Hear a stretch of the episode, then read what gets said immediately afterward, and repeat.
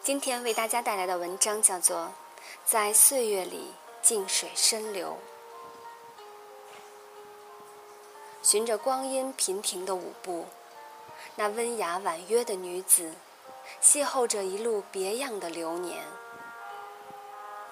途经的日子里，以丹石，以瓢饮，细斟慢酌；以敛额，以颦眉，逍遥着甲骨文的步子。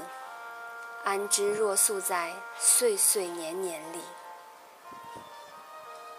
似一枚清雅的白莲，暗香浮动于如水的尘缘；亦似一芽迎风的无名草，洒脱于俗世之外；又宛似凌霜的雪梅，傲骨冰清，给人一丝疏离的冷感。红尘陌上。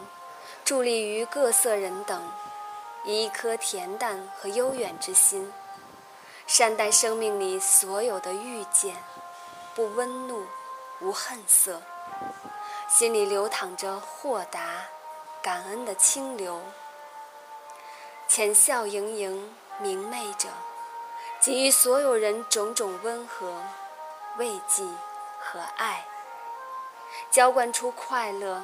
幸福的花朵，亦或者，浅笔落墨，穿过灵魂的疲惫，俗世的纷扰，打捞一首缤纷，一语含香，浅写来了的去了的几寸情感，进而感悟人生之道，亦是美哉，妙不可语。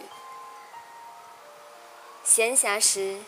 驻足陋室一隅，只见桌朴厚重的博古架上，粗瓷不惊不扰的闲眠，浑然天成的顽石，记忆之熟稔的雕木，以及遗珠的惊艳、织绣的心意阑珊，还有那酷爱成痴的几样老物件，散发一种沧桑落寞的美。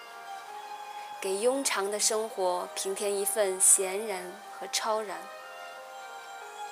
静坐在光阴里，这些小宠小爱，是一种心灵本真的呼唤，是岁月的恩赐和成全，亦是节节独行中一种无语温情的陪伴。凭窗，将往事细念，一分流水。两分尘埃，空若三分。一贴一贴的旧时光，有冷暖，亦有悲欢，都成了生活的佐料，岁月的味道。一生能活几年？